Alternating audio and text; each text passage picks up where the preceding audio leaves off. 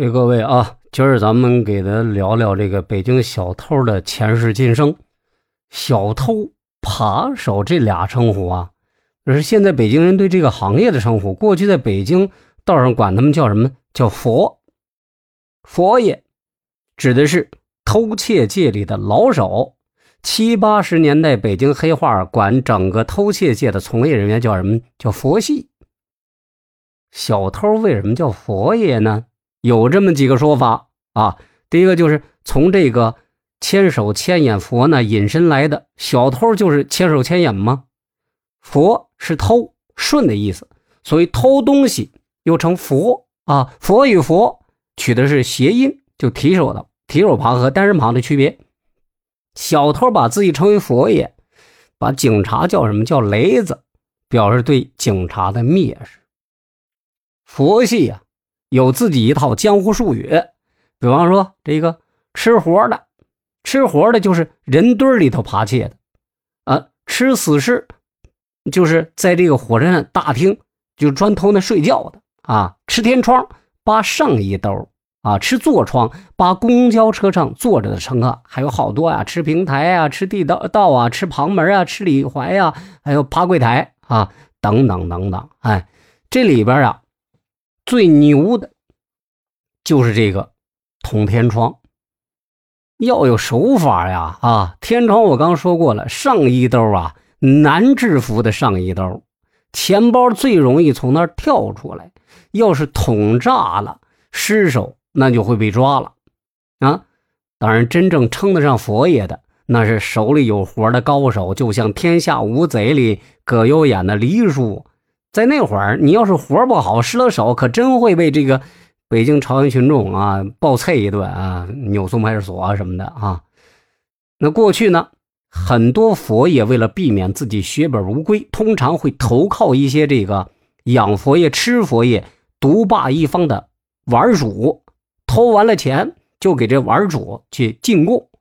佛爷作为这个一个职业，他也有这个跳槽的问题呀。啊，啊有两个途径，一是你要征得东家玩主的同意，二是啊，两家玩主火拼，佛爷你就跟着胜利的那一方。啊，过去这个小偷单打独斗的多，现在小偷基本都有组织、有团伙、有策划了啊。还记得不记得这个牛群冯巩当年有个相声叫《小偷公司》，火车跑得快，全凭车头带，小偷没领导肯定偷不好，不是偷的少，就是没得跑。嗯。哈，另外这个还有很多这个啊黑话啊，洗佛爷，佛爷和佛爷之间也是有斗争的啊。洗了丫的，洗是什么意思？抢的意思。洗佛爷那就是玩主直接奔佛爷顺的钱就去了，直接切佛爷的钱。尤其是没有玩主给你撑腰的啊，没有他戳着的这个佛爷。本身又是纯技术型的，那一般是谁见着谁都得洗。还有一句话叫“拆的拆的”，哥们儿，叶子活吗？拆的拆的，叶子，这行话里叫什么？就是钱的意思啊。拆的拆的，这拆的和被拆的的主一般都是介于认识和不认识之间，至少是脸熟。拆的叶子比抢钱略显得温柔一些。有点强制，也有点商量。一般拆大一半，那就是，嗯，最高极限了啊。过去呢，能拆的一张五块的，那就收获不少了。这拆的拆的，说到底不是借啊，可不是借。拆他走了，就不会拆他回来了。除非被拆的这主啊，后来涨份了啊，那还可以找后账。那会儿，你找着那个拆的你的人，就可以说了啊，哥们儿。那会儿可没少给你拆的叶子，怎么着啊？也该给哥们拆的拆的几张了吧？常用的说法还有，哥们叶子有点紧，能给拆的两张吗？这么说的，就显得还有商量的成分。拆烟的叶子，嘿，这话说的就有近乎抢的意思了啊！还有咱们在这个电影里头看到，呃，炮局，炮局什么呀？佛爷要是这个失了手，会送到哪儿？送到炮局。炮局在道上泛指公安局。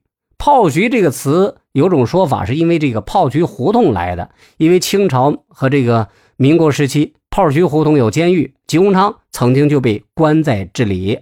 解放之后呢，炮局胡同呃曾经是劳改局。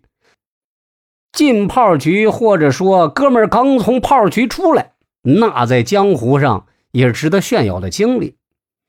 呃，还有一句话叫“抬了”，什么意思？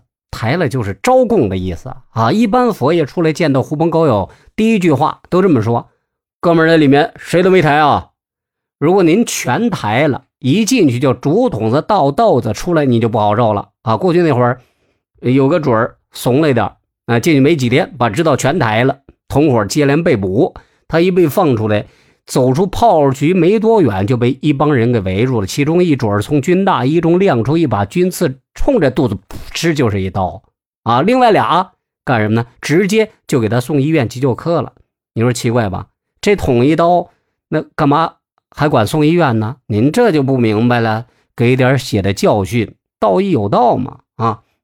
说在北京啊，您听不懂这些黑话，说明您是个好人啊。听懂了。您您您也是个好人啊，嗯，就说明你这个很很那个很懂那个北京文化啊，呃，因为关注四九城的都是北京最好的人嘛。